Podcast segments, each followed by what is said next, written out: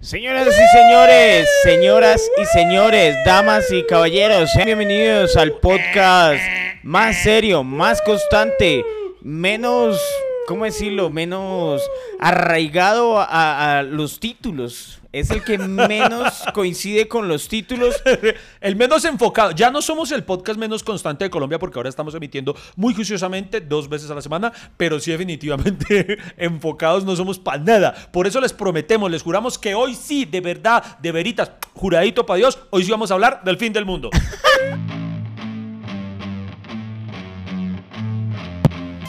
Bienvenidos al podcast que ha sobrevivido a pesar de sus realizadores. Iván Marín y Freddy Beltrán hablan de todo sin tener idea de nada y lo hacen hasta que se acabe el café.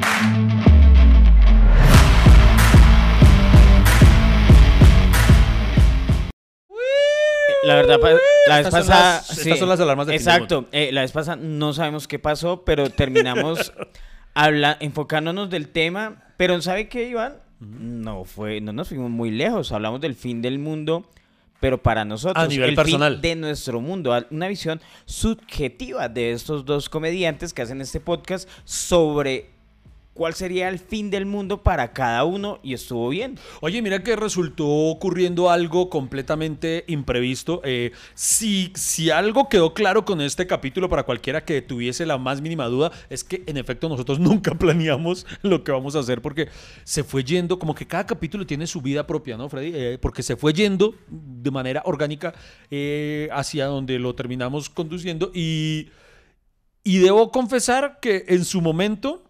Mm, se lo voy a decir ahorita, yo no se lo dije en su momento, pero yo tenía miedo. Yo dije, "Jue pucha, es que fui, nos pusimos todos filosóficos, todos serios, todos sentimentales, hasta cursis, que yo me ponga cursi, vaya y Pero, venga". Iván, pero siempre, Freddy, pero siempre nos ponemos siempre filosóficos. bueno, sí, pero a ese Siempre nivel. nos ponemos, o sea, ¿qué quiere decir? ¿Que nunca decimos cosas inteligentes aquí o qué? No, pero usted, usted, usted vive Acá no se- arrojando perlas valiosísimas. No, acá nos hemos equivocado en datos de chismes, de quién es el, el esposo de quién, quién... eh, faltamos, digamos, a, a la farándula, pero nunca hemos faltado a la honestidad. Eso es muy cierto, es En- muy cierto. Entonces no, no pueden decir acá Y la ese gente... capítulo fue súper honesto.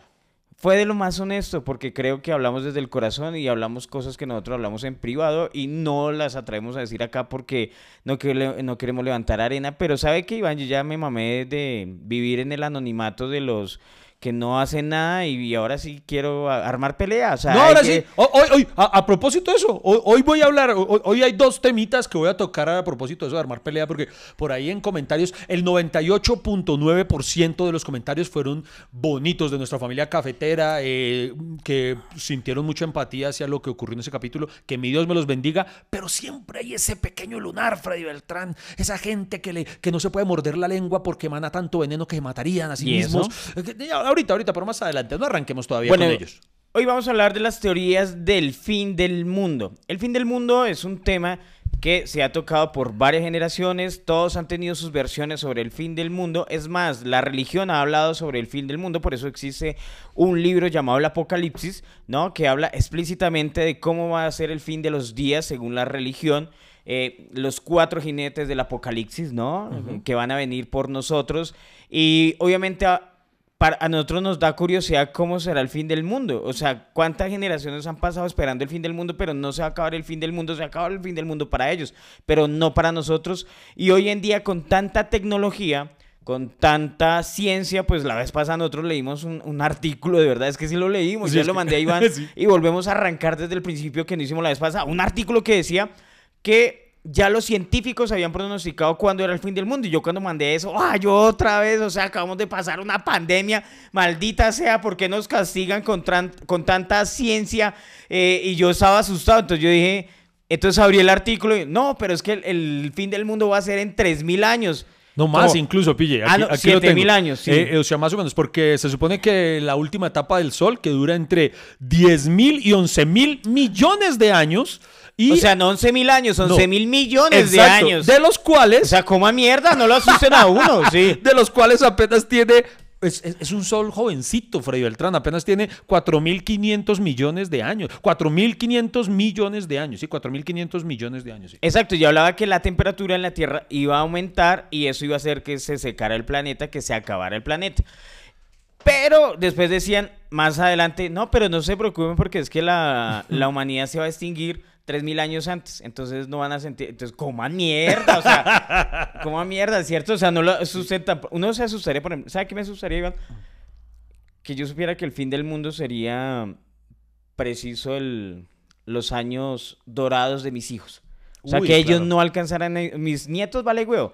Pero. Pero. Los mis- nietos mis- vale- mis nietos vale hue- Mis, mis nietos ya coma mierda, sí. Pero ya. Pero mis bisnietos, o sea. A eh, mí digo, mis hijos- técnicamente, técnicamente no deberían preocuparme mis nietos porque hay un, hay un deseo, ay, lo voy a confesar acá que tenemos Lady y yo, y es que tanto Nicolás como Julieta no tengan hijos. ¿Por qué? Pues porque es que yo amo a mis hijos, pero sin ellos la plata me hubiera rendido muchísimo. Entonces yo le digo a Nico, disfruta la vida. y, a- y además, Oye, no, oye, pero, pero, no pero, pero, pero, pero, ¿usted no le parece muy irónico que a la gente le digan, no tenga hijos, disfrute la vida? Como diciéndole a uno que prácticamente uno les amargó la vida a ellos. Sí, sí, sí. Ay, mi hijo, no tenga hijos, Sí, sí. viaje, No, y es pasee, culé. Mu- Muchas veces lo- los papás somos todos hipócritas porque estamos hablando con amigos y contándoles, no, es que los niños son la bendición de la vida, son el motor de uno, uno hace todo por ellos, hace que todo valga la pena. Pero si usted puede no tenerlos, Pero, pero si usted no hubiera nacido... Sí. Yo- mi, mi colección sería mucho más grande, yo no tendría que estar pagando una universidad en este momento. Oye, Iván, pero póngale cuidado. ¿Cuántos matrimonios se hubieran acabado si no hubieran existido hijos? ¿no? Sí, es verdad, es o verdad. sea, muchos matrimonios, lo, el- lo que los sostiene, el pegamento social de ellos, es precisamente el tener los hijos. No. madre frase pegamento social, Freddy Beltrán. Es- Que es que es aquí que- hay es unas perlas que nosotros vivimos arrojando. Es- cosa es- usted, usted me ofendió, Iván. ¿Por qué? O sea, que está diciendo a la gente que no éramos inteligentes, que No, yo no dije prácticamente no. Decíamos acá cosas. O sea, lo decimos a nuestra forma, porque es que así uno habla- arman recoche, uno arma Sí, la sí. conversación. Imaginen una hora así, todos así. "Ay, puta, nosotros no somos la W, no somos Sí. semana, no somos Además, hueputas". me, me gusta por ahí un comentario que leí de entre tantos, uno que me pareció hasta simpático. ¿Cuál? Yo no sabía si nos estaba echando la madre o elogiando, nos decía, eh, alguien, no recuerdo en cuál de las redes sociales de esta que se acaba el café, dice, ustedes eh, individualmente, ninguno es alguno de mis comediantes favoritos, pero ustedes juntos son una gran combinación. Ah, qué chévere. Eh, sí, por eso bonito. O sea, traemos más público Pero- y su- pero juntos. su- juntos. somos como Pinky Cerebro, Freddy. Sí, no, pero, pero chévere porque esa es la idea, ¿no? En- o sea, en algún momento de pronto no les gusta ninguno de nuestros ch- com- Eso. eh, rutinas. O sea, nosotros somos como los Backstreet Boys, juntos somos exitosos, pero nuestras carreras son pero míreme que a mucha, pero muchos que ha- ha pasado así. Por ejemplo, de mi amigo Alejandro Riaño, muchos me decían, no, es que a mí no me gustaba el stand-up comedy, pero me encanta Juanpis. Total, Y exactamente. hay otros que dicen, no, me encanta Juanpis, pero me gustaba más cuando era comediante. O me gustaba... O ciertos locutores que ahora hacen stand-up y yo les digo a ellos, oye, no, a mí me gustaba más cuando usted hacía radio. Y yo les decía a ellos, y no como usted hace stand-up. Y a lo contrario, y en hay gente que nos ha dicho, a que- nosotros no nos gusta ni mierda lo que hacen. Sí. Quisiéramos que ustedes murieran, pero Pero- no, pero es que eso, eso ocurre con todos. Como por ejemplo, hay, por ejemplo, la gente que dice, ah, es que Juanes cuando dejó Equimosis se vendió y lo que empezó a hacer es una mierda. no sé qué. Y entonces, eh, hermano, y, si- y si lo que Juanes siempre que había querido hacer era eso, entonces. Pues claro, sí. tan Pero- maricas, a mí me da risa cuando la gente dice, no, es que se comercializó, se vendió. Sí. Y entonces, ¿cómo lo conoció? No, hay gente- co- o sea, conocerlo tiene que, tener, ti- tiene que tener unos factores de, de comercialización. Claro. Usted se ha dado cuenta que eso existe mucho, principalmente, o lo he visto mayoritariamente, puede que se me escape, pero lo he visto muy, muy mucho en el rock. Eh, seguidores de una banda de rock, ah, es que es una rockera. Pero cuando triunfan, ah, no, pero se vendieron, se volvieron comerciales. O sea, preferían que los pobres muchachos comieran mierda tocando en un garaje o en un bar Pues a mí me pasó cuando yo contaba en la calle, no, yo era la rechimba, pero después llegué a comediantes de la noche y no, el hijo de puta se vendió, no, que yo, entonces, ¿qué querían? Sí, que no cuál- progresar. 20, 20 años en Ah. ese hijo de puta esquina del Eh, parque tampoco. En estos días nos ocurrió, eh, creo que usted estuvo presente eh, en el capítulo, en uno de los capítulos de los de la culpa. Hablamos de eso. Estuve en cuatro capítulos, Iván. Sí, sí, yo sé. ya, ya, bueno, está bien, quería. O sea, no estuve, estuve viéndolos. Fui de, fui de público. No, no, y, y hizo el show de intermedio, una locura, una locura. Freddy Beltrán, de verdad, muchísimas gracias por acompañarnos ese día. Y sobre todo, mandan decirlo, muchachos, muchas gracias por no cobrarnos. Eh, también lo que venía.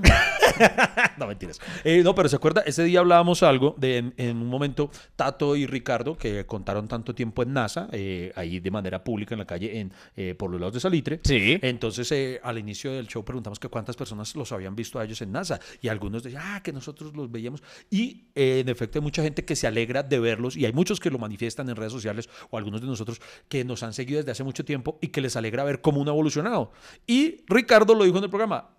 Asimismo, hay unos que al contrario le dicen como Juanes, ah, ese piro se vendió, que no sé qué, por, porque, ahora, porque ahora cobra una boleta en un teatro, entonces prefería que siguieran eh, haciendo shows por dos mil pesos en, la, en un andén. Así es Exacto. la gente, así es Pero, la gente. sa- ¿Sabe qué lo molesto, Iván? Mm.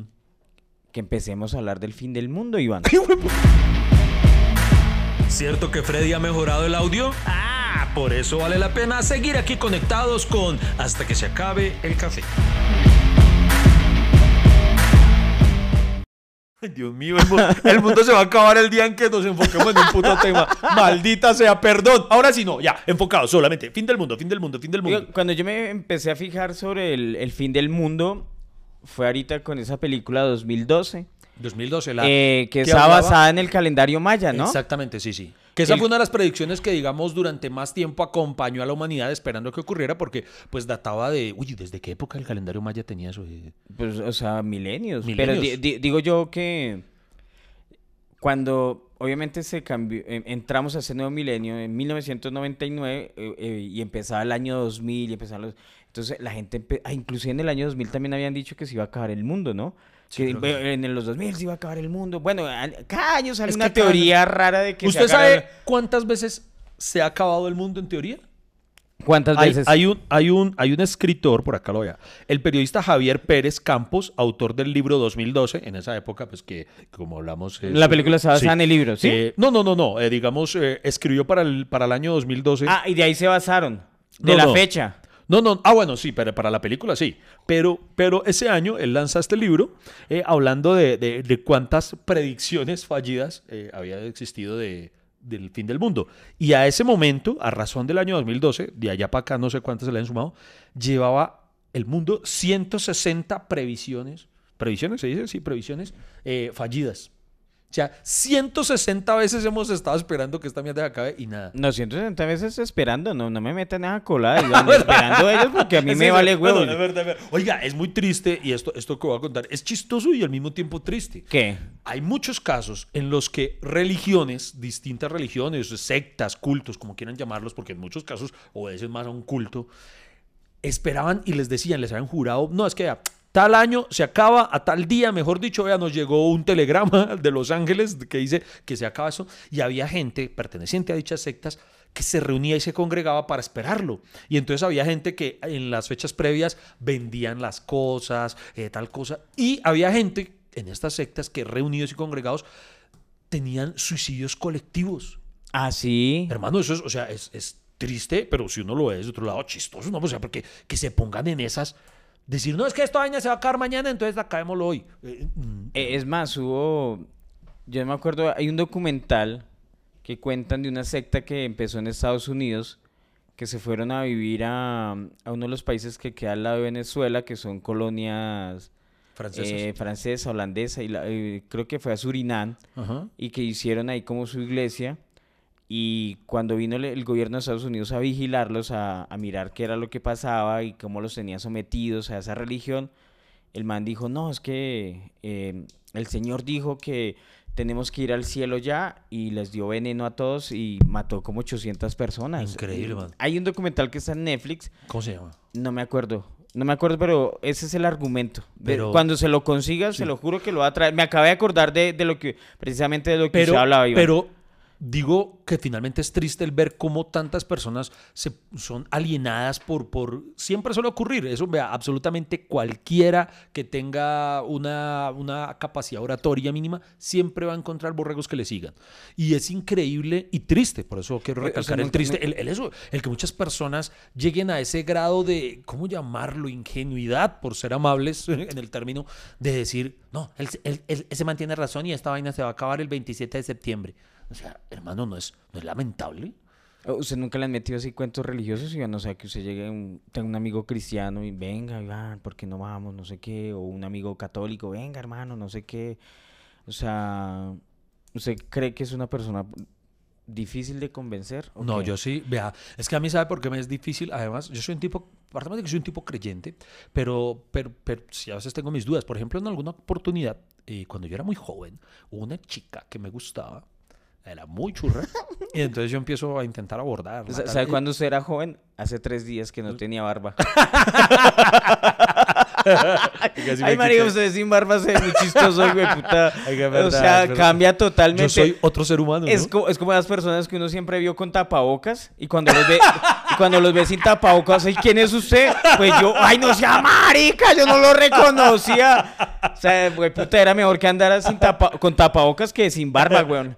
Así es, es verdad. verdad. Eh, déjenme en los comentarios cómo luzco mejor. con sin barba. No, ya sabemos que con barba. No, pero el punto está en que una chica me gustaba. Ella es muy curiosa. Ella atendió una panadería. Marica, todas sus historias empiezan con viejas, weón.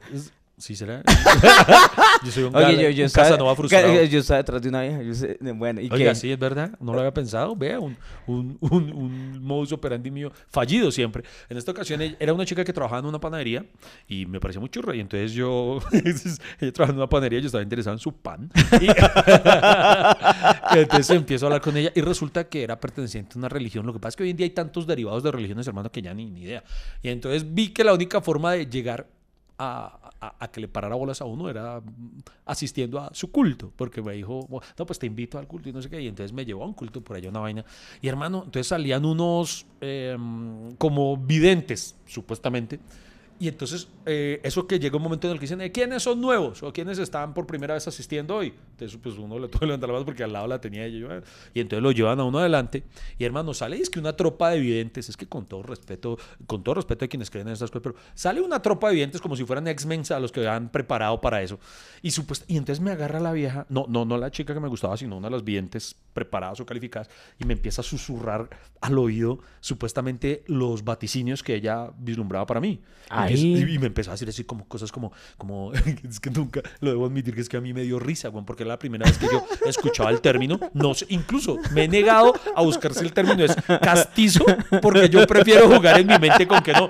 Pero me dijo así como que, como- me dijo literalmente la frase, nunca la puedo olvidar, es muy pronto recibirás la llamada de una varona que te cambiará la vida. ¡Una varona! ¡Varona! ¡Una varona! Hoy en día sí hay muchas varonas, pero Ay, me dio mucha risa. ¿cómo se toma en serio? Hey amigo, el café no se ha acabado. ¿Para dónde va? ¿Esto continúa o qué? ¿Baja la conversación a medias? Ya regresamos con Hasta que se acabe el café.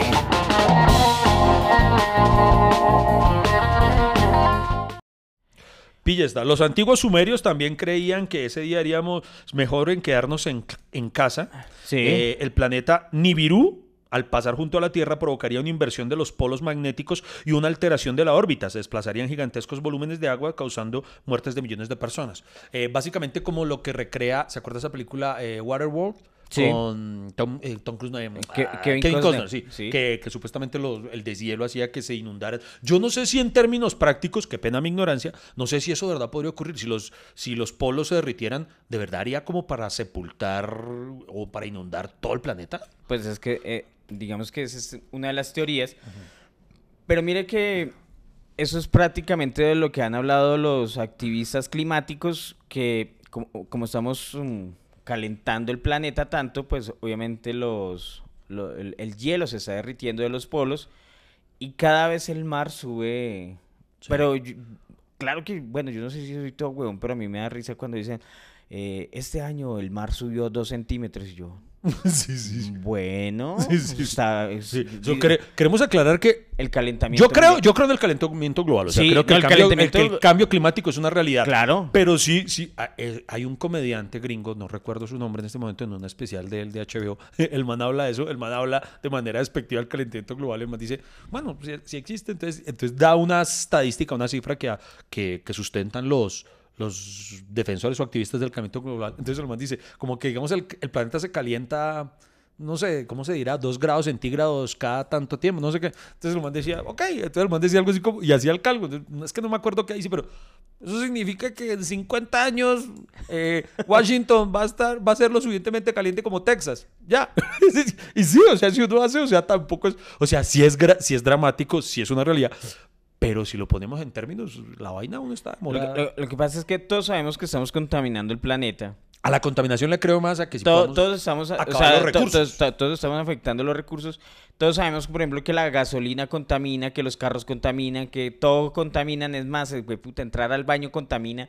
Pero, pero al final la gente como que dice, pues yo soy solito, yo mi, contaminación no es tan grave, pero usted sume todas las contaminaciones. Claro, todos pensamos eso y finalmente, y es que es una problemática que usted finalmente, ¿cómo la combate? ¿Cómo la combate? Porque, por ejemplo, yo he visto incluso... Pues es que, eh, o sea, para, para corregir eso hay que acabar con la economía global, que es prácticamente acabar con el petróleo. Lo que estaba hablando Petrovsky, que eh, tenemos que hacer un cambio, hay que decrecer la economía. Y decrecer la economía es que ya no utilicemos ni la gasolina, eh, entonces si no utilizamos la gasolina, pues no hay comercio, y si no hay comercio, pues no hay tragadera. Entonces imagínese usted cómo va a cambiar la economía de un país por... por, ¿Sí me entiende? o, sea, en la balanza está más la economía que, que obviamente la ecología. a mí me parece que, Dios mío, eh, y hoy, por eso hoy en día también, Iván, es mucho más, se ve mucho más frecuente las cosas orgánicas, la, que lo artesanal, que no sé A mí me saca, digo la verdad, me saca, esos productos orgánicos no me traman. Porque son bien feos y bien caros. oiga, hay un, hay un, hay otro documental en Netflix. Pues pucha, estamos, ya, uno llega a una edad en la que no se acuerda de las cosas, Freddy. Eh, hay un documental que habla acerca de cosas en el futuro. Entonces, por ejemplo, habla de la carne em, para, o sea, para los veganos y todo esto la carne, ¿cómo se dice? Mm, sintética, ¿cómo se le puede decir esto? O sea, carne no realmente animal, sino carne fabricada en un laboratorio. Sí. Y que ya existe como tal, y en el documental lo muestran, o sea, lo, técnicamente ya existe. El vegetariano, el carne, ¿no? Carne, sí, no sé si es eso, pero entonces en el documental lo muestran y, y, entrevistan al creador de todo esto, y lo que pasa es que es putamente costosa la producción de todo eso. Entonces decían, claro. de ahí a que se logre hacer masivo alguna cosa, es, es, es, aún, entre comillas, utópico. O sea, pues para que pueda eh, equipararse con, con el consumo global de otra forma. Hay un documental muy bueno, antes de que se me olvide, de ese sí me acuerdo, que se llama La Cruda Verdad. ah, sí, La Cruda Verdad, sí. Conduce Leonardo DiCaprio, que es un gran activista acerca del cambio climático y todo eso, donde ahí explican acerca de por qué, eh, creo que, por ejemplo, Leonardo DiCaprio es vegetariano. la cima que murió. Y varias veces, porque murió en Titanic y murió en El Renacido. y en Diamantes de Sangre. Sí. Oigan, hombre, a que busquemos películas a las que sobreviva DiCaprio. o sea, parece actor de película de Víctor Gaviria. Entonces, entonces, volvemos al tema. Una de las teorías del fin del mundo es que eh, se inunde toda la Tierra, que se haya un deshielo de los polos, se inunde toda la Tierra y por eso es que yo prácticamente vivo en Santa Libra. claro, porque eso es alto.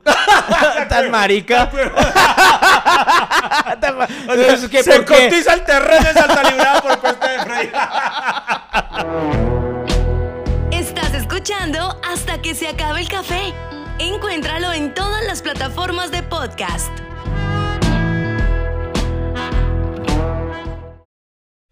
Venga, yo tengo otra teoría. A ver, otra teoría. Eh, Bernardo de Turingia, un visionario ermitaño alemán, también se inspiró en los textos sagrados para sus pronósticos. Fijó el Apocalipsis para el 25 de marzo del año 992. O sea, pues tampoco ocurrió. Eh, ese iba a darse una coincidencia insólita. Eh, ¿Cuál? La del día de concepción de Jesús, 25, nueve meses antes del 25 de diciembre. Y con él, y con el de su muerte, que era un Viernes Santo. No entendí ni mierda, pero bueno, lo que al caso es que era una, una coincidencia. Y el decía mm, que el man predijo eso, ¿sí? O sea, ese día se va a acabar el mundo. Y ese fue otro día en que los dejaron con, con los crespos hechos. Ahí, o sea, prácticamente... Pero mire que si alguien dice, venga, yo sé cuándo se va a acabar el mundo, pues hay que dejarlo, ¿cierto? Que tal diga la verdad. Es que nunca. Oiga, hay uno que, pero, pero vea, por ejemplo, me gustan este señor Bernardo en Turigía. ¿Por eh, qué? Otros. Porque dijeron una fecha. Dijeron, se acaba tal día. Vea, por ejemplo, había otros que decían Y, que el y no, 31 y no- de y no diciembre. armaron terror como los científicos que... No, no, en o como- 11.000 años. No, o como, o como vea, hay un personaje histórico que, debo decirlo con todo respeto, siempre me ha producido mucha risa, weón. ¿Cuál? Nostradamus. Porque todo el mundo habla de las profecías de Nostradamus, pero si usted ve, el weón realmente nunca predijo nada cierto. Eh, O sea, a ciencia cierta. O sea, el man todo lo decía en claves y a lo largo de los años lo que ha hecho la gente es intentar interpretar lo que él decía, porque Nostradamus decía cosas como "Ay, eh, un búfalo estará bajo el eclipse mirando hacia el poniente justo cuando los alacranes coincidan con los girasoles inclinados. Y entonces empieza todo el mundo, claro, eso significa. Entonces, cuando cayeron las Torres Gemelas, mucha gente empezó a decir, claro, Nostradamus lo había predicho, que no sé qué tal cosa. Entonces, yo no sé cuándo Nostradamus supuestamente también predijo el fin del mundo. Pero el huevón, eh, para mí era un viejito loco que tenía mucha convicción. Eh, o sea, ese man y David Murcia, hermano, tenían una labia impresionante. Entonces. Ah, eh, yo me acuerdo que hay un programa, ¿no? Que se llama Las Profecías de Nostradamus, que empieza como a Ah, sí, contar sí, sí. varias cosas de, de lo que, de lo que va a suceder y que cosas que se han coincidido. Por ejemplo, él hablaba de que él pronosticó la, las guerras mundiales, ¿no? Sí. Que habla- hablaba de las guerras mundiales. Pero, marica, tan y algún difícil. día los países, y, y ¿cómo se dice? Los países se dividirán y la zozobra sobre el mundo reinará. y cada quien escogerá un bando, pero solo uno será el ganador. eso suena. Aquellos que tengan unos tanques de guerra. Y, entonces hacía como unas, como usted dice, unas generalidades. Es como esos manes que leen el tarot o algo así. Lo ¡Tal cual! Lo, lo empiezan a estudiar usted. Eh, estás buscando el amor. ¿Sí o no? Sí. Sí, estás buscando el amor. Claro, porque necesita, sientes que te hace falta cosas. Sí, sí, sí, sí, me falta algo, me falta algo. Le falta algo. Y, y lo has estado buscando por mucho tiempo. ¿Cómo supiste de verdad? Yo llevo mucho tiempo buscándolo, sí. en serio. Exacto. Y, y, y, por ejemplo, eh, bueno, y así. Pero sí, eso, eso les a uno, empie- tienen la labia para mantenerlo. Empie- pero empieza es que por serio, generalidades. porque- y yo sé, y ya los veo, ya veo a alguien criticando, así Mm. que ustedes no saben nada de lo que hablan tan. Yo lo leí, yo era a muy temprana edad, yo les he contado que yo era medio ñoñito, a muy temprana edad, presidente, porque me había más una película de Nostradamus. y porque se quería comer una vieja. Y porque me quería, no, en este caso no. Ah, no, ah, bueno. me quería comer a la vidente después. no, eh, me leí el libro, weón. Mi papá tenía el libro de las profecías de Nostradamus. Por Dios santo, no hay una sola profecía puntual. O sea, yo tendría tal vez 15 años cuando me lo leí, marica, buscando una profecía, algo que diga, los mayas, los mayas eran concretos. El, el- el- el 31 de diciembre del 2012, esta mierda se no, acabó. No, no, no, no, pero, pero lo que pasa, Iván, con los mayas fue que la gente interpretó el calendario maya. Ah, bueno, y también es cierto, Y es votaba una fecha, Bueno, 21, también. 21 de diciembre del bueno. 2012. Bueno, pero pero lo que pero después alguien dijo, no, puto, usted leyó mal. Sí, era, sí, sí. era, era el, el 13 de junio del Sí. 2020. Ah. Porque le faltó la coma y no supo dividir los fraccionarios. mierda, Sí, sí, sí. entonces son interpretaciones Bueno, de la listo. gente. Bueno, es verdad, no, lo- no, pero por ejemplo, los que hemos citado acá, el señor ese de no sé qué, eh, o sea, sus predicciones erradas, pero decían, es que vea, el 8 tan, ¡pum! Pero, pero no esas, mamica, me leí de pe a pa el libro y reto a que me muestren un pasaje en el que, en el que mm, no, no dijera algo metafórico o alegórico, sino que dijera, vea, es que va a pasar esto tun, puntualito. tan-". No, weón, era- todas eran cosas, generalidades que uno puede interpretar. Bueno, retomemos. Entonces hemos hablado el fin del mundo. eh, posiblemente nos ahoguemos todos en un de- deshielo global. Hemos hablado del fin del mundo en el 2012. eh, ah, bueno, aquí es que cae un meteorito, ¿no? Una de las teorías de, de- de que se va a acabar el mundo es que va a llegar un meteorito a la Tierra y eso va a hacer que pues obviamente la, la Tierra, ahí sí la Tierra se salga de órbita y empiece, mejor dicho, eso a volverse mierda y se, nos vamos a extinguir. Algo así como lo que dicen que le pasó a los dinosaurios, ¿cierto? Sí, sí. Y, y pues yo, yo no sé, usted, y eso sí sería muy triste, ¿cierto? ¿No? O sea, extinguirse por un meteorito. Por un meteorito. Y, y es una de las figuras que si usted ve, eh, la cinematografía más ha tomado. Eh, tal vez la película obviamente más famosa es Armageddon o Armageddon, no sé cómo hay gente que lo pronuncia. Sí, dígale ya. Armageddon, sí. sí. Armageddon que, oye, hay mucha gente que se burla, pero y yo sé que es muy truculenta y muy fantasiosa porque sí, oye, o sea, si lo ponemos en términos prácticos, ¿cómo va a ser más fácil volver astronauta a un minero? pero bueno, pero el punto está en que es buena película, es buena película, a mí me encanta. Yo, no sé, yo me la gocé mucho, yo me las oye. Armagedón es muy Es buena. una chimba película, ¿sí o no? Digan lo contrario. Hay una escena que, hermano, a mí me parece tan linda cuando Ben Affleck está jugando con las galletitas con, sobre, el, sobre el vientre de Liv Tyler. Ay, y, entonces- sí. y ella le dice, ¿tú crees que ella, en la este hija, momento... ella la hija de Steven de Steven ¿no? Tyler, sí. Y ella le dice, ¿tú crees que en este momento hay alguien tan feliz como nosotros en este momento en el mundo? Entonces yo me imaginé que él iba a decir lo romántico, no, nadie es tan feliz como nosotros. Y él al contrario le responde, eso espero, o si no, que estamos intentando salvar. Me lo como, me lo como. Bueno, el punto está en que ese año, usted se acuerda también, ese mismo año lanzaron otra película que se llamó Impacto Profundo. Esa la protagonizaba Elijah Wood, que como eh, las estrenaron el mismo año, hermano, esta otra la eclipsó. Armageddon la O sea, eclipsó. Nadie re- se acuerda de, Impacto re- Profundo. re- retomemos para que vean la diferencia. Eh, Armagedón es la historia de un meteorito que va a llegar a la Tierra y va a volver mierda todo. Entonces la solución es eh, volver mierda el meteorito antes de que llegue a la Tierra, que sería lo lógico. Lo lógico. ¿Y Lo- para quién y a quién enviamos esa misión? A Duro de Matar.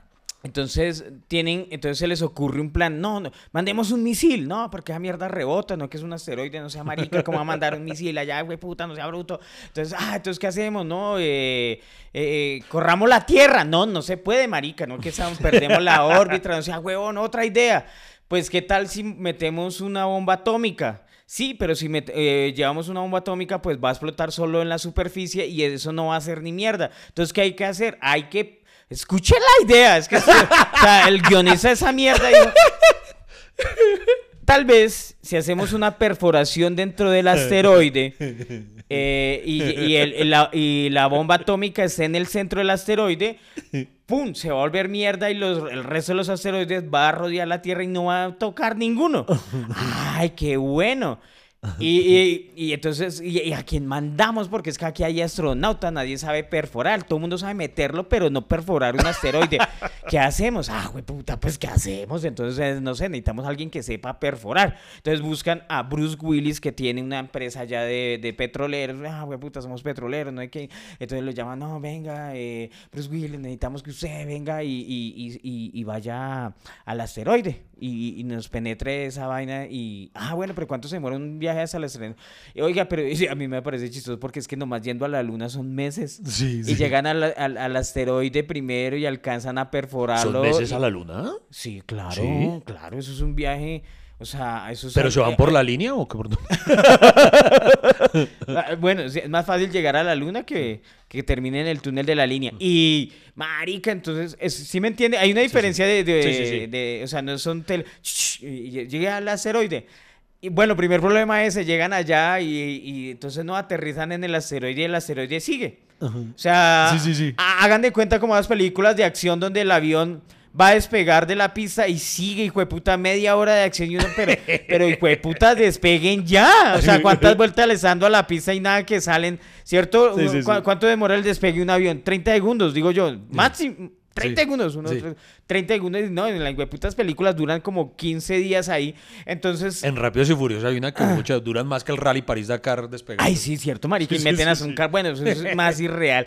Y, oye, algún día tenemos que hablar de Rápidos y Furiosos. Voy a anotarlo acá, marica, porque es los que las temas. películas, sí, Rápidos, y Furiosos. sí, sí. Y entonces, marica, entonces dicen, ah, güey, puta, entonces, pum, entonces llegan y, y al final, no, Dios mío, nos tenemos que devolver y entonces, ¿quién va a explotar? No se daña. Y siempre se daña el, el interruptor.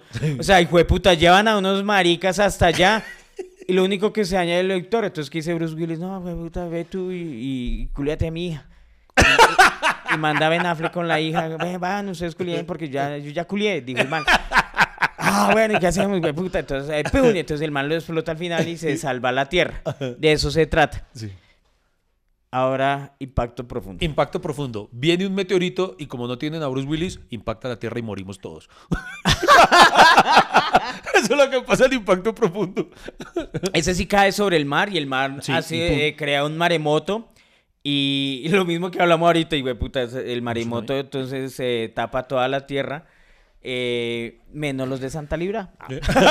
Pero les quiero súper recomendar, y esta sí la súper recomiendo, marica. En, en Netflix hay una película que se estrenó a finales del año pasado, se llama Don't Look Up, eh, que es para mí, marica, es un película, no, no, que habla de eso ya de una manera más científica, más aterrizada, acerca de la proximidad de un meteorito, hay unos científicos que lo pronostican, ellos sí lo he dicho, no como nos trabamos, sino que dicen tal día de tal año, ¡pin! no- Nos va a caer un meteorito y ahí sí como no hay soluciones irreales, eh, no les voy a spoilerear nada, pero todo lo que hace esa película, que es finalmente una, una, una sátira de lo que somos como sociedad, le juro, Freddy, que yo creo que si llegaran a anunciar que, va, que de verdad va a caer un meteorito, vean la película, no les quiero contar mucho, eh, yo estoy seguro que todo lo que recrean ahí nos pasaría como seres humanos. Somos una raza tan caprichosa que, que a mí me encantó esa película porque muestra lo estúpidos que somos. Oye, ¿sabe, sabe qué me impresiona de esas películas? Que normalmente esas cosas catastróficas solo les pasa a los estadounidenses. Y, eh, por ejemplo, en 2012 yo me acuerdo que era una familia, ¿cierto? Que, y uno todo preocupado por la familia y uno veía que toda la ciudad se volvía mierda y uno, ay, ojalá se salven ellos. Y pero la ciudad estaba vuelta a mierda y uno, ay, güey, puta, va- maneja más rápido. Despega ya, despega el avión así. Y, y- eh, ah, bueno, creo que en 2012 tratan lo del calendario maya, que es que la Tierra colapsa. Esa es Sí. otra teoría eh, del fin del mundo. Y es que ustedes saben que el centro de la Tierra, pues ahí, ahí, ahí el centro de la Tierra está compuesto de lava, ¿no? Y eh, supuestamente las montañas, eh, eh, pues están hechas... Julio Verne dice que hay otro mundo allá adentro, pero... Ah, sí, el mundo adentro. Y entonces, eh, por eso la, la existencia de los volcanes, la Tierra necesita, eh, necesita sacar toda esa energía que está al centro de la Tierra. El centro de la Tierra es energía y toda esa energía en algún momento va a explotar.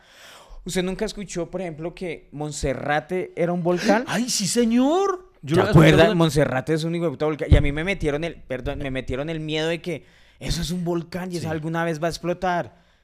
Y yo me lo creí, marica, hasta que alguien dijo, no, pero eso es una montaña. Es una no montaña, un- sí, todo sí. Eso no es un volcán.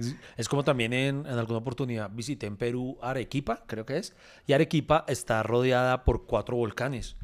Y entonces yo una vez el chiste que allá en Arequipa como que nadie rumbea, yo, yo salí y nadie rumbea. Entonces yo decía, claro, les da miedo despertar a esos cu- cuatro volcanes que están dormidos. o sea, que, que susto. ¿Cuatro volcanes? Cuatro volcanes está rodeada Arequipa. Co- Como en la ciudad de Pasto, que uno llega y allá sale el volcán Galeras. Ah, sí, señor. Y- Pero ese sí amaga, ese sí, ese sí, Sí, a veces- marica, ese- eh, yo, yo tuve una oportunidad que fui y se veía el, el humo.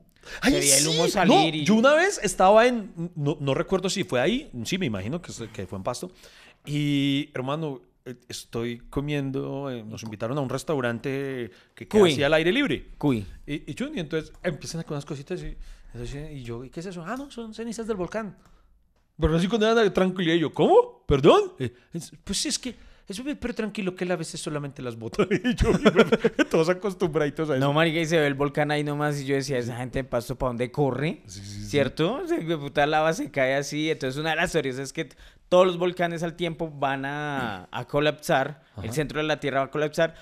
Es más, usted nunca ha escuchado que la misma naturaleza va a depurar Sí. Eh, y entonces nos va a volver mierda porque como nosotros hemos vuelto la mierda y nos importa un huevo En y eso por sí creo. contaminamos En eso y sí entonces la creo. naturaleza eh, va a tomar partida de la naturaleza es inteligente por, e- por ejemplo a mí me da risa que cuando dicen no es que la, la naturaleza busca su lugar te busca sacarlo usted busca ¿sí me entiende? o sea volver a, a encajar como era antes Güey, puta, y, y yo digo ¿será verdad Iván? Pero Eh, En eso sí creo. Yo sí creo que. con- en- ¿se, se imagina uno morir por, por eso? O sea, o sea, ahora, ahora que estamos hablando de películas catastróficas, hay otra película catastrófica que habla de lo que yo hablo y es que la naturaleza empieza como a, a extinguir a la gente, que hay- está sobrepoblada la, la, la tierra y entonces la- las, las eh, ay, ¿cómo se llama eso? En- El planeta de los simios. no, huevón, el, el- que las matas se comunican entre ellas y botan una sustancia que la gente hace que se mate una a otra o se suicide. Ah, no es una de Nate Shyamalan. De... No, de, ah, Shyamalan, eh, no, pero está con ese eh, actor de acción que es muy Con Mark. Wahlberg. Mark Wahlberg, Sí, sí, sí, sí, es de- una, esa, esa. Sí, es una de Shyamalan. eh, ¿Cómo se llama? Es así. Que la gente se empieza a matar de un momento a otro. Sí, Sí, cuando empiezan así a caer punes, Sí, pam, pam, pam, pam, y se empiezan a matar. Y después él se da cuenta que son las plantas que, que están buscando, eh, pues obviamente corregir, ellos le llaman corregir la sobrepoblación. Entonces hay tanta sobrepoblación que la naturaleza corrige ese problema y, y se matan unos a otros y entonces evitando las Vea matas. que a eso sí le creo. O también, por ejemplo, otro final distópico, otro futuro distópico que, en el que también veo muy factible que ocurra es el de Mad Max, que como desperdiciamos tanta agua, el agua se vuelve el verdadero material preciado y, y ya las matanzas y todo es en torno a- al agua, porque el ser humano no puede sobrevivir sin agua. ¿No era la gasolina, Mad Max? No, no, en Mad que por eso peleaban. No, no, pero en Mad Max es porque ya no existe agua. Bueno, también me imagino que la gasolina. Pero, pero. ¿O, o la estoy cagando? No, ya. ¿Usted por qué Pero me hace dudar de mí? Pero lo, eh, No, pero en Mad Max no, ya pero no Mad Max, agua. por ejemplo, en Mad Max 2, eh, la pelea es por por un, una refinería de gasolina, sí. De gasolina. Ay, pucha. De gasolina. En Uy, entonces, Max así- 2. uy, no, entonces tengo una memoria chorlito. Yo juraba que era por el agua. Por eso Pero sí, sí, sí. Ah, bueno, y, y- y obviamente la... eh, e- esa es otra posibilidad distópica. Oye, me encanta la palabra. Distópica, es bonita, eh, en un apocalipsis, dispo- en un, futuro, en un futuro distópico. O sea, si usted quiere armar una parranda donde todo se vuelva mierda, usted dice, los invito a una rumba distópica. Y, no, y, y aprendes esa palabra para tramar a alguna vieja. Sí, Sí. me parece que este tinto es distópico. Sí, sí, Puta, Oiga, no, pero hay finales distópicos muy bacanos. Por ejemplo, ¿sabe otra película que pasó como de agache y se la súper recomiendo? Es un ¿Cuál? película, se llama Los Niños del Hombre. Los niños del hombre, sí. Que en el futuro, no se explica la razón, de repente las mujeres dejan de concebir. Todo el tiempo ninguna mujer puede volver a dar a luz. Y entonces, por ende, se empieza a extinguir la humanidad, porque ya solamente, o sea, llegamos hasta una generación en la que no volvieron a nacer nuevos seres humanos y de repente, de la misma manera inexplicable, una mujer vuelve a aparecer embarazada. Entonces tiene que haber el protagonista, que es, creo que es Clive Bowen, tiene que intentar eh, protegerla para llevarla a un laboratorio o algo para que puedan analizar la que ocurre. Y yo siempre me pregunté esa película, ¿usted se imagina lo cagado que debe sentirse el man que la embarazó? Una demanda por alimentos precisos. Sigan ahí. Aún hay mucha tela por cortar de este tema. En segundos continúa hasta que se acabe el café. Entonces, eh, recapitulemos. Teorías del fin del mundo, donde eh, se inunda todo, donde se seca el planeta, donde eh, llega un meteorito, donde se acaban los recursos, donde la gente deja de nacer, el fin del mundo. Y tenemos Hay, hay otra teoría. más. El astrólogo Juan de Toledo predijo el fin del mundo para el 23 de septiembre del año 1186. No les digo, no como nos traemos el man sí puntual. La cagó, pero puntual. Hizo circular una carta conocida como Carta de Toledo. Esto me da risa. E invitó a la gente a esconderse en las montañas o en las cuevas si quería tener alguna esperanza de sobrevivir. ¿Por qué esconderse en la cueva lo va a usted permitir? Pues no sé, pero ahora lo que entonces yo me voy viendo toda la gente allá escondida. Y, ¿Será que ya? ¿Ya, ya podemos salir? pero pero vea, ahí, ahí hay otros. O sea, un búnker, ¿no? Sí, sí, sí, más o menos. Eh, o vea, eh, un papa, eh, eh, ¿quién mejor que un papa para pronosticar el fin de la vida? Inocencio III vaticinó el final del Islam. Sumó 618 años, el año del nacimiento de esta confesión, y el 666, el número maldito que corresponde al diablo. Con esos datos, el final del Islam tenía que producirse en 1254. Con esta profecía, el pontífice, que falleció en 1198, echó por tierra su propia inafabilidad papal. mejor dicho, es que hay muchos casos que... Hay, hay una teoría del fin del mundo, digamos, donde no son hechos naturales catastróficos, sino de pronto es, es algo real y es una guerra nuclear. Ah, sí, señor. O sea, donde, imagínense donde eh, Estados Unidos le responda a Rusia. Y después, eh, como Estados Unidos se metió con Rusia, se mete China. Y como se metió China, entonces se mete Corea. Y como se mete Corea, entonces se mete Europa. Y se mete Europa y se mete Canadá. Y, se- y eso se empiezan a dar, mejor dicho... Se forma la chupamel, sí, Eh, eso. eh, Exacto, y, y obviamente creo que uno, sería uno de los peores finales para el mundo donde las mismas personas acaben con él. Porque una guerra nuclear es grave, ¿no? y eso O sea, también sería muy factible. ¿Cómo es que se llama? Eh, y, o sea, imagina todo el mundo con, con radiación. O sea, hagan de cuenta que, imagínense, en vez de Colombia, eso es un Chernobyl. Sí. Entonces, la radiación, ¿no? La, los- la contamina, se contaminaría la comida, se contamina el agua, se acaba la vida. ¿Usted ha visto que siempre dicen que a un ataque nuclear o algo, eh, los únicos que sobrevivirían son las cucarachas? ¿Así? Las cucarachas al parecer son unos animales, unos insectos demasiado resistentes, que una cucaracha puede sobrevivir sin la cabeza, que puede sobrevivir la radiación. Sí. Eso me lleva a preguntarme por qué ni Marvel ni DC han inventado un superhéroe que sea cucarachoman. ¿Se imagina lo poderoso de huevón no lo mata nadie? Pues sería, bueno, ahí, les, ahí les dejo ideas millonarias. Oiga, sí, eso dicen, ¿no? Que en una, en una guerra las que van a sobrevivir son las cucarachas. Qué triste. No, entonces, ¿y no será como mejor eh, matarlas de una vez? Para que de verdad nos aseguremos de, De, que pu- no de pura envidia, de pura de pura- envidia. si nos vamos nosotros, ellas también. Sí, algo así. O sea, sabemos que ustedes van a sobrevivir, las vamos a matar de una vez. Hay otra película que se llama, la vi recientemente, eh, hace como un año tal vez. Eh, ay, juepucha, no recuerdo de dónde es, pero es europea. Se llama La Última Noche. La última noche, ¿qué trata? Eh, varias familias, o una familia grande, numerosa. La última noche, ¿qué se trata? Lo entendió. es como si sí, Eh, eh, la última noche. Eso me recuerda, pero hay, hay alguien que, que pre- que pregunta, ay, que es cierto, hay gente muy bruta, ¿no? Hay gente que pregunta, ¿cómo se llama? El- el- el- hay títulos que son demasiado claros, ¿no? Eh, Se llama El día después de mañana. Eh, ¿De qué trata? O, o no, hay una, esta es la que, para mí la más chistosa es, ¿de qué trata? y, y he conocido gente que la pregunta. Eh, la película se llama textualmente, así, todo este nombre. Em, ¿cómo se- El asesinato de Jesse James a manos del cobarde Robert Ford. ¿Y de qué se ¿Y trata? de qué se trata? pero, no, pero la última noche tiene una particularidad y es que eh, es la última noche del mundo, supuestamente, no, rec- no, no recuerdo puntualmente, bueno, está ahí explicado más o menos el, el, el- el qué es lo que va a venir, un fenómeno atmosférico o natural que va a matar a todos los seres humanos y que los va a hacer sufrir, eh, digamos usted, como si fuera una lluvia radioactiva, alguna miércoles así. Y entonces, eh, una familia suficientemente numerosa, de varios integrantes y amigos de la familia y todo, deciden reunirse en una casa a celebrar, además es Nochebuena, la última noche. Y todos deciden, vamos a pasar eh, la última noche compartiendo como si fuera una noche normal.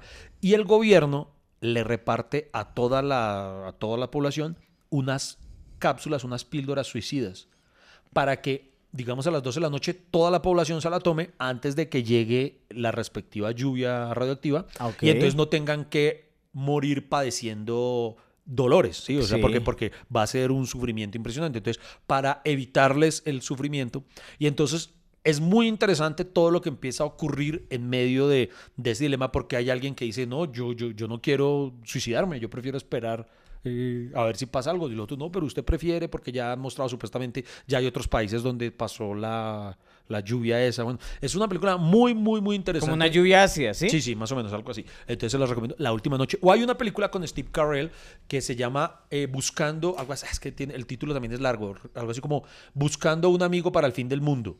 Y es que creo que también es un meteorito, se me escapa también de la memoria, pero bueno, también predicen una fecha exacta en la que ya el, plane- el mundo se va a acabar. Entonces este man decide buscar al que fue el gran amor de su vida en la infancia o en la adolescencia. Dice, Ah, quiero ir a buscarla. Y conoce una vieja que, pues, ya estamos solos y ya el mundo se va a acabar pasado mañana. Eh, pues me acompaña a ir a, a- a buscar al gran amor de mi vida y decirle antes de que esto se acabe que siempre la amé. Eh, Yo- eh, es una comedia muy, es comedia, pero tiene cosas muy, muy pilas, muy Yo, yo tenía una. Yo tenía una historia parecida a eso basada en un cuento de Gabriel García Márquez que era El fin del mundo. Que era. Después lo volví rutina para comediantes de la noche y precisamente hablaba de eso. De que en algún momento un hombre eh, le llegó una carta y le decía. Mañana se acaba el mundo. Y yo le pregunté a la gente, bueno, y si mañana se acaba el mundo, ¿usted qué haría? y empezó como a recordar todas esas cosas que reprimió y quiso hacer. Por ejemplo, siempre le quiso, le cayó mal su jefe y por qué no eh, en ese momento aprovechar y, y decirle a su jefe, eh, ¿sabe que usted siempre me cayó mal? ¿Qué? Calle la jeta. Y de ahí viene el calle la calle la jeta. ¡Ay, sí, Y, señor! ah, sí, calle la jeta, y no sé qué, calle la jeta. Y, Oye, no le pega al jefe, calle la jeta. Ese man siempre fue muy honesto, siempre vio cómo la gente se colaba en Transmilenio y dije, hoy me quiero colar. Entonces llegó el policía, oiga, no sé cómo, calle la jeta. Y güey, puta, fue la primera vez que el man se sintió en una silla azul. Esa mamá de ver las sillas azules debía embarazar. Coma mierda, mañana sacar el mundo, van de pie. Llegó a la casa y siempre deseó a su vecina. Y porque él no es, ya era la última noche y le dijo, vecina, ¿sabe que usted sí me, yo sí me quise culiar con usted de verdad? Sí, no, pero yo tengo marido, ¿qué le pasa? No, pero mañana se acaba el mundo. Y el marido llega, oye, güey, puta, ¿qué le pasa? Usted no sea huevón, usted culé con mi mujer. Hagamos una orgía. Yo siempre que mañana se acaba el mundo, ¿quién le va a contar a quién? ¿Qué va a llegar con el chisme de quién? No sé qué. Y entonces todo el mundo se enteró que esos culiaron. ¿Y cómo así de verdad mañana se acaba el mundo? Sí. Y, ese man dijo, güey, puta, yo pagué un crédito hipotecario que mamá a pagar 30 años a casa y la quemo, hijo de puta, porque es mía, me importa un culo, mañana se acaba el mundo y quemó la casa y el vecino al lado salió y que, oye, vecino, ¿qué está haciendo? Calle la gente, hijo de puta. Y, y, ¿qué? Mañana se acaba el mundo. Y sí, queme su casa y todo el barrio se quemó. Llegaron las noticias, oiga, ¿por qué está quemando? Porque mañana se acaba el mundo. Y esa noticia fue regada a nivel nacional y todo el mundo quemó su casa y, y, puta, y, y al final, pues no se acabó el mundo. ¿Y en qué termina? En eso. ¿Así termina la rutina? Eh, así termina. Usted es como esas películas que son una chimba y con el final la caga, ¿no? no, no, es que. Es que lo, que pasa es que no conté el, principio. Mañana se acaba el mundo por su culpa. Y entonces ahí, obviamente, la, la culpa de que se acaba el mundo era precisamente eso. Era como cuando uno e, es basada en el cuento de Gabriel García Márquez, ¿se acuerda la del chisme? Sí, la del pueblo que algo va a pasar. algo va a pasar, algo va a pasar. Oiga, algo va a pasar en el pueblo. Entonces, el mismo pueblo se encarga de que le caiga la maldición por el mismo rumor, por el mismo chisme. Y creo que esa va a ser, por eso lo de la guerra nuclear sí es posible, porque, porque obviamente nosotros mismos podemos acabar el mundo. Ese cuento es brillante, ¿no? El de García Márquez, porque una viejita empieza a contar eso que no, que es que algo va a pasar en este pueblo. en este pueblo algo va a pasar y entonces todo el mundo empieza a y entonces empieza a crecer la bola de nieve y al final todo el mundo termina yéndose del pueblo en un éxodo, todos se suben en camiones y cuando se van yendo la viejita les dije, yo les dije que algo iba a pasar. exacto, sí, sí, sí, sí. Y en esa misma medida, la última teoría de que se acaba el mundo y en esa misma forma en que la humanidad es la que la caga, como siempre, una de las posibles teorías de, un apocalipsis son las enfermedades. Ah, sí, señor. Por ejemplo... El apocalipsis zombie. El apocalipsis zombie. De ahí viene esto, esas películas, ¿no? De de que se va a acabar el mundo gracias a una enfermedad, gracias a una toxina maligna, gracias a que los muertos van a revivir, una enfermedad rara, no sé, pero esa es otra teoría posible. otra teoría que, que, fue, que no recuerdo a qué comediante le vi que uno siempre se imaginó eso cuando se habló de virus letales que se iban a esparcir. Entonces siempre nos muestran las películas, qué sé yo, Guerra Mundial Z y todo eso. y si llegó un virus que nos asustó y era una gripa. una gripe mortal. Qué triste, o sea, uno se esperaba más hollywoodense la, el virus Cierto que sí, o sea, yo... Oiga, pero, pero mire que de lo que estamos hablando ahorita, Iván, por ejemplo, el chisme. O sea, a nosotros nos metieron, yo veía noticieros y a uno le, o sea, el panorama era terrible, pero se lo juro que a mi alrededor, y, y como que mucha gente empezó a darse cuenta que pronto eso era una algo de conspiración para mantener a la gente encerrada, no sabemos con qué fin. O sea, obviamente el, el, virus existió, no vamos a negar que no, pero... Seguro que existió, ah, porque está seguro. bueno, no sé, pues, pues, no, porque hubo gente que falleció. pero falleció de eso. Porque usted no escuchó, por ejemplo, que llegaba gente allá a los hospitales y, oiga, tengo un brazo herido, ay, eso es por COVID. Eh, tengo no sé qué, ay, eso es por COVID. Por ejemplo. Que no se me para, es el COVID. Por ejemplo, yo tengo un amigo médico que me dijo, ni por el putas vaya emergencias en esta época porque si no lo meten por COVID. Sí, es verdad. O sea, me dijeron así total cual. Entonces yo, sí, sí. Nos vacunaron y nos metieron quién sabe qué. Eso nos puede ocurrir. Yo, yo lo conté, vea, casualmente cuando iba a empezar, eh, una vez lo conté, eh, no recuerdo de quién es un relato, mm, rápidamente, eh, que iba, mm, que iba la, no recuerdo, digamos, la, la, vida con la muerte y se encuentran en un camino. Y entonces la, la vida le pregunta a la muerte, ¿qué? ¿Para dónde va? Y dice, no, es que voy allá, a, a ese pueblo allá que es que voy a ir a matar, tengo aquí un listado, tengo que matar 500 personas. Ahí. ah, bueno, pues bueno, suerte, eso es su trabajo, ¿no? Está listo. Y tiempo después vuelven a encontrar y que le dice la vida de la muerte, oiga, pero usted se dio garro, usted me dijo que iba a matar 500 personas y eso fue una masacre, murieron 5000 personas. Y la muerte le dice, no, no, no, yo solo maté 500. Y entonces, y la muerte dice, no, yo solo maté 500. A las demás las mató el miedo. Oye, ¿usted cree que usted sobreviviría a un apocalipsis zombie, Iván? No, yo creo que no. Yo no yo, yo... ¿sabe, ¿sabe, qué me da rabia, por ejemplo, de las películas gringas, weón? Por ejemplo, que normalmente todas las epidemias muestran Estados Unidos. O sea, y uno ve Sí. que, por ejemplo, eh, eh, New York, tan, y se ve la toma así de New York y una mancha roja así que se expande y entonces ya se contaminó New York. Washington, la mancha roja, tan, eh, Los Ángeles, cha, cha, cha, eh, mm, ciudades... Francia. Eh, eh, París, la mancha roja. eh, Londres, Tokio. Pero marica, uno nunca ve un barrio de Bogotá en esas películas. na- na- o sea, Latinoamérica.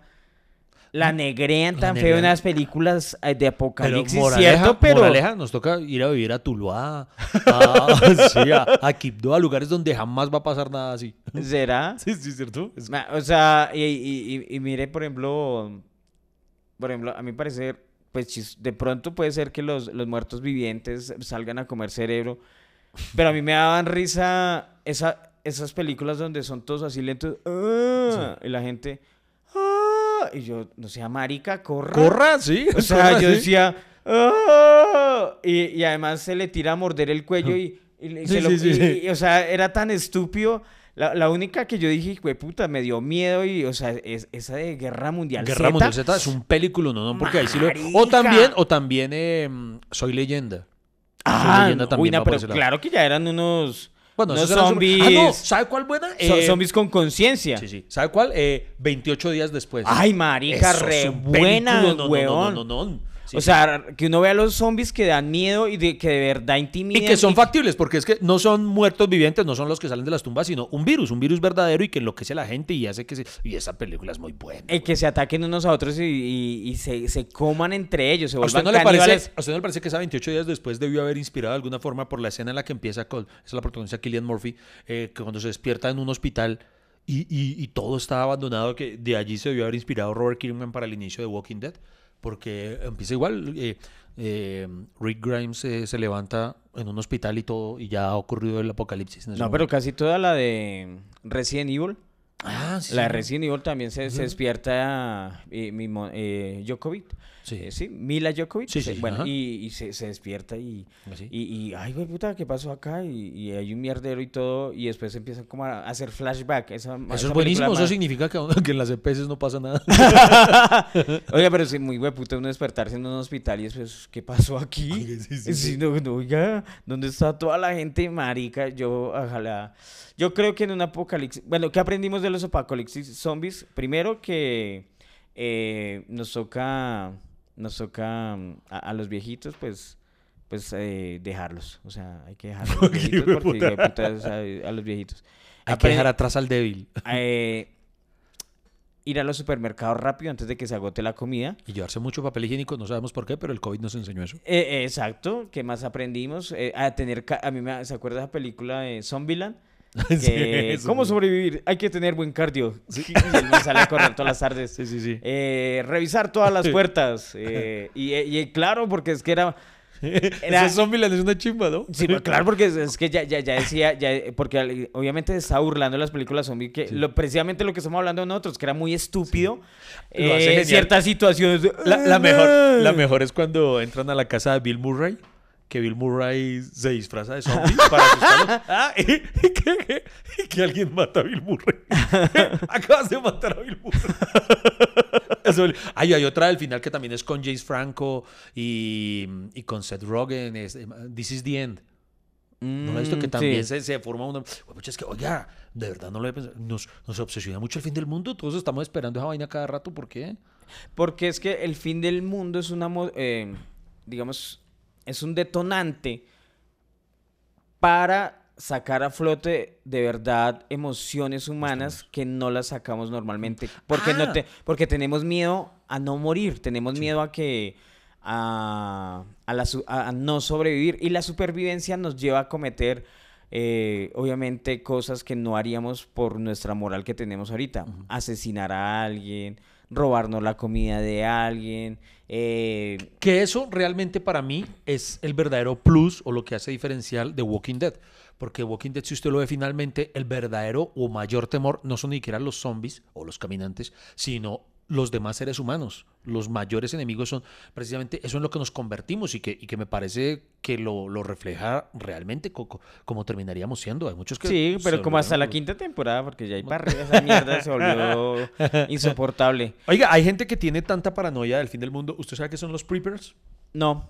Son personas que tienen ese nivel tan grande de paranoia Sí. ante el fin del mundo o ante un apocalipsis zombie, lo que sea, que viven pensando y preparándose para ello. Entonces son eh, personas que tienen, por ejemplo, Búnkers. construye búnkers, que llevan años recolectando conservas, entonces Como tienen comida- mil latas. co- comida no perecedera, ajá, sí. tienen, digamos, si viven en una finca o algo, la tienen con trampas y todo para que cuando... Armas, colección cuando de armas. así, ento- incluso creo que creo que en Nat Geo hubo un, un programa que, que era destinado a eso, solamente a preppers a conocer em, la preparación que tenían. Eso es inteligente el estar preparado, pero al mismo tiempo triste, ¿no? Uno llegar a ese nivel de paranoia. Yo no podría porque yo, por ejemplo, yo siempre que tengo algo guardado ahí para comer, nunca me llega el fin de semana. yo no podría ser prepper. No, no, yo tampoco porque yo soy muy flojo para esa mierda. Yo, yo lo que sea. Así, fue puta, si llega el fin del mundo y es un apocalipsis zombie, alguna mierda, una enfermedad, pues lo mismo que el COVID. Ver noticias y pararme acá en el balcón a ver qué pasó, porque ¿Qué se digo de putas, o sea, Sí. la incertidumbre de verdad de que esté pasando cosas, de que el mundo se va a acabar, de que de putas no sabemos si es una enfermedad o una guerra, y es increíble, acá seguimos nosotros como si nada, hay una guerra eh, hay miles de guerras, estamos en guerra, Sí. hay miles de enfermedades, eh, no, hay enfermedades de verdad más graves que el COVID, o sea, es en serio. es total, y, es y el mundo sigue, entonces tal vez el, el mundo va a seguir muchos años más, no sabemos hasta cuándo, yo espero que mi hijo lo disfrute y si él tiene hijos, pues que sus hijos lo disfruten y que los hijos de mis hijos lo disfruten, pero, pero yo ya no y que hablen de Freddy Beltrán como una leyenda y escuchen este Mm, podcast. ah, pura "Mire mierda, las huevonadas que de decía puta". nuestro tatarabuelo. Oye, se imagina mis tataranietos así, que, que no haya ni mierda más que ver, se acabó la televisión, no sé qué hay, solo que en videos de YouTube, y, pues puta, si seré mi abuelo. O- o- o- usted ha escuchado, o- usted ha escuchado esa, la, la típica de que, digamos, llegaran los extraterrestres y, y solo encontraran algún vestigio de humanidad. Por ejemplo, imagínense que los extraterrestres eh, les llegara una señal, alguna frecuencia o algo, y, y lo único que escucharan de la humanidad sea nuestro podcast. Digan, todos eran igual de imbéciles a esos dos. Oye, eso es otro, esa es otra teoría del fin del mundo. Ah, una invasión. cuando- una invasión extraterrestre. Invasión. Una a mí me gusta mucho la película eh, el- La Guerra de los Mundos. Sí, la guerra de los mundos, a, sí. mí me, a mí me encanta. Hay gente que le da varilla, pero a mí me encanta y me parece que el final, para quienes no lo han visto, no se lo dañar, pero a mí el final me parece muy pilo y muy coherente.